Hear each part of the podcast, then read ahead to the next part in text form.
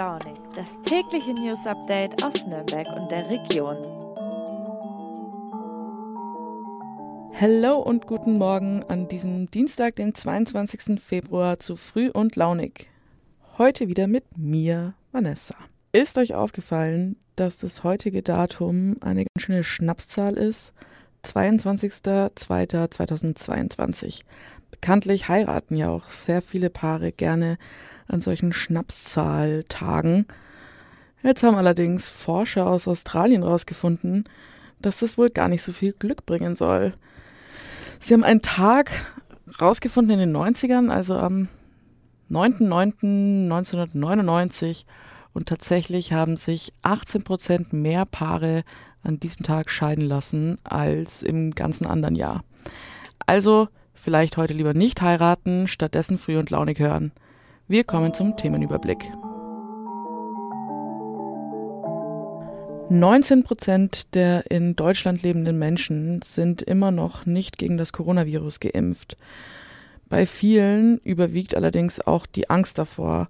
Meine Kollegin Katrin Wirsch wird uns erzählen, weshalb das so ist und was man dagegen tun kann. Als zweites wird mir meine Kollegin von Fein Raus, Andrea Munkert, etwas zur analogen Fotografie erzählen. Das ist ja ein Trend und auf den bin ich auch voll aufgesprungen, deswegen bin ich gespannt, was sie zu erzählen hat. Und zu guter Letzt wird es nochmal um Corona gehen.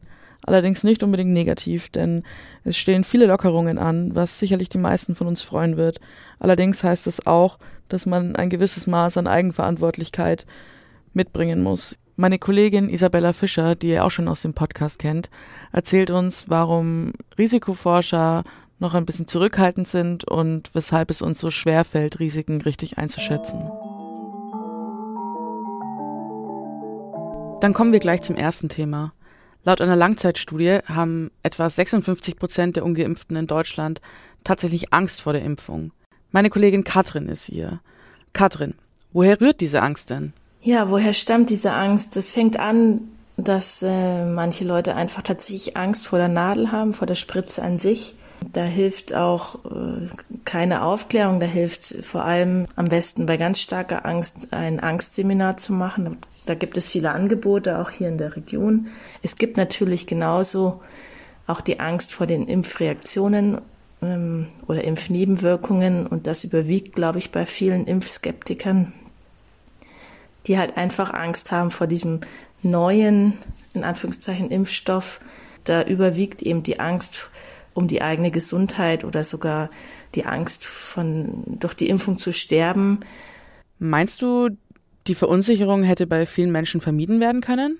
Professor Winfried Rief von der Uni Marburg ist sich sicher, dass diese Verunsicherung gegenüber der Corona-Impfung frühzeitig verhindert hätte werden können, wenn man auch schon bevor erste Studien überhaupt vorliegen, schon über mögliche Impfnebenwirkungen äh, oder Reaktionen hätte aufklären müssen, dass, dass es ähm, wie bei jeder Impfung Impfreaktionen gibt und dass man damit nicht erst wartet, bis die Menschen völlig verunsichert sind. Man ist da mit viel Druck in diese Impfkampagne gegangen und auch mit viel Euphorie und hat sich jeder oder viele nahmen an, mit der Impfung wird alles gut und ähm, die Pandemie ist beendet. Und man hat darüber aber die Menschen vergessen, die Angst haben vor Neuem, die Angst haben vor der Impfung, die Angst haben vor der Spritze. Was empfehlen denn Experten, um Impfskeptikern vielleicht die Angst nehmen zu können? Die Experten empfehlen, ähm, wenn man einen Impfskeptiker in der Familie hat oder im Freundeskreis, ähm, die Ängste auf jeden Fall ernst zu nehmen und äh, auch zu wertzuschätzen und zu sagen, okay, ich verstehe dich, du hast Angst, du hast Zweifel, wie kann ich dir helfen? Ganz wichtig ist im Gespräch bleiben und ganz wichtig ist auch, ähm, keinen Druck auf denjenigen auszuüben, jetzt lass dich endlich impfen. Menschen, die sich bisher nicht haben impfen lassen, ähm, haben ausgeklügelte Gedankenstrategien entwickelt, ähm, um für sich zu sagen, ich brauche die Impfung nicht, weil. Und sie sind dann auch für sachliche Informationen kaum mehr empfänglich. Vielen Dank, liebe Katrin. Ich verlinke euch den Text natürlich wie immer in den Show Notes. Und da gibt's auch noch mehr Tipps von den Experten, wie man am besten mit Impfskeptikern umgehen kann.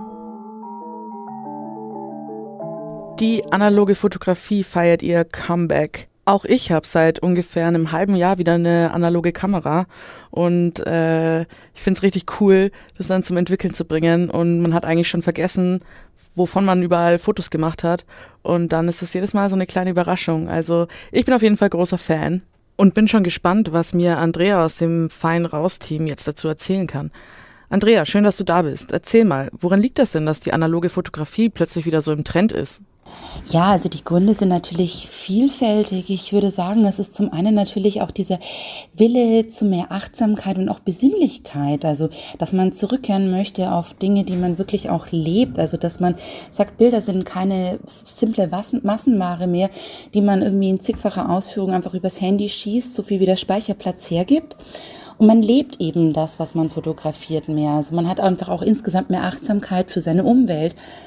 Und ähm, man nimmt letzten Endes auch den Bildern und Motiven etwas von dieser dauerhaften Verfügbarkeit. Also dass man sagt, man kann ständig alles irgendwie fotografieren und zwar 20-fach und macht sie letzten Endes wieder besonders. Und ähm, so ein Bild will ja auch vor allem handwerklich gut überlegt sein. Was sind denn deines Erachtens die Vorteile von analoger Fotografie? Ja, Vorteile sind natürlich zum einen die Vorfreude Freude und die Spannung, da, was denn dabei herauskommt, wenn du das Bild entwickeln lässt oder auch schon das Negativ entwickeln lässt. Man übt sich natürlich als Fotografierender oder Fotografierende auch in Geduld und Konzentration, also muss natürlich auch handwerklich was reinbringen und nicht nur den schnellen Handyschnappschuss machen. Und man hat natürlich auch gleich eine Deko fürs eigene Zuhause oder eben fürs ähm, uralte Fotoalbum, wer das denn noch kennt, und pflegt natürlich seine Erinnerungen dann auch anders. Also das Bild als solches und Bilder insgesamt werden einfach wieder besonders. Hast du vielleicht einen Tipp für uns, wo man günstige Kameras finden kann? Ja, Tipps, da muss man natürlich immer gucken und vor allem hoffen, dass man ein Schnäppchen schlägt. Ähm, ich würde generell mal raten, den, den Dachboden zu durchforsten bei den Eltern oder den Großeltern und auch die Eltern oder Großeltern fragen, weil die haben oftmals solche Geräte noch, die sie auch gerne loswerden möchten, weil die sind ja eher wieder andersrum unterwegs und wollen schnell in diese digitale Welt wechseln. Eine gute Anlaufstelle sind sicherlich auch Foren, ähm, die man auf Facebook oder anderen Social-Media-Plattformen findet. Und was man auch machen kann, ist, man fragt in den Fotogeschäften in Nürnberg zum Beispiel nach.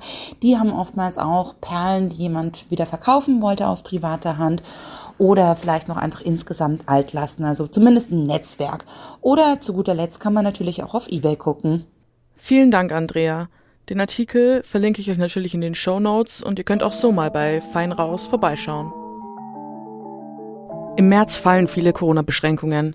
Die Regierung sagt, dass die Bevölkerung sich aber trotzdem weiterhin verantwortungsvoll verhalten soll.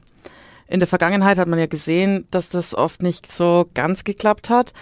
Was sagen denn eigentlich die bekanntesten Risikoforscher dazu? Sind wir überhaupt bereit für mehr Eigenverantwortung?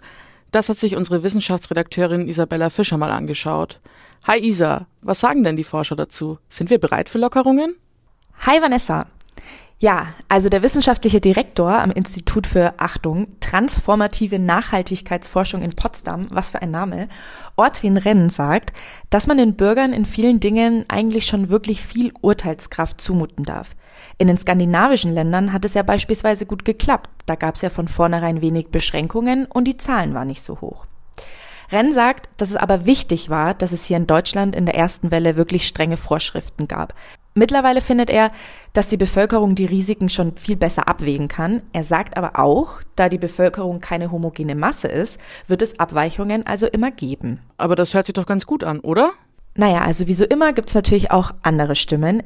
Gerd Gigerenzer ist Leiter des Harding-Zentrums für Risikokompetenz in Potsdam und er ist anderer Meinung. Er sagt, dass die Menschen nicht gelernt haben, Risiken richtig einzuschätzen und er diagnostiziert sogar ein Analphabetentum in Bezug auf die Zahlen und schließt dabei sogar Forscher, Politiker und uns Journalisten mit ein.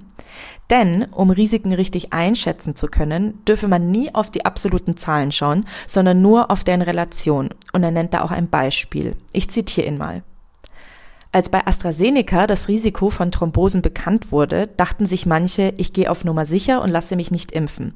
Was dabei nicht bedacht wurde, war, dass sich dadurch das Risiko, auf einer Intensivstation zu versterben, massiv erhöhte. Wenn ich also ein Risiko vermeide, kann ich damit ein viel größeres eingehen. Ja, und sowas hatten wir ja wirklich oft solche Fälle, ne? gerade eben bei der AstraZeneca-Impfung Und ja, wie vorsichtig die Menschen dann wirklich sein werden, werden wir wohl erst sehen, wenn die Beschränkungen fallen, also so Mitte, Ende März. Vielen Dank, Isa. Und damit sind wir auch schon wieder am Ende der Folge angekommen. Ich wünsche euch einen schönen Tag. Ich hoffe, ihr seid jetzt bestens informiert und wir hören uns morgen wieder. Ciao, ciao!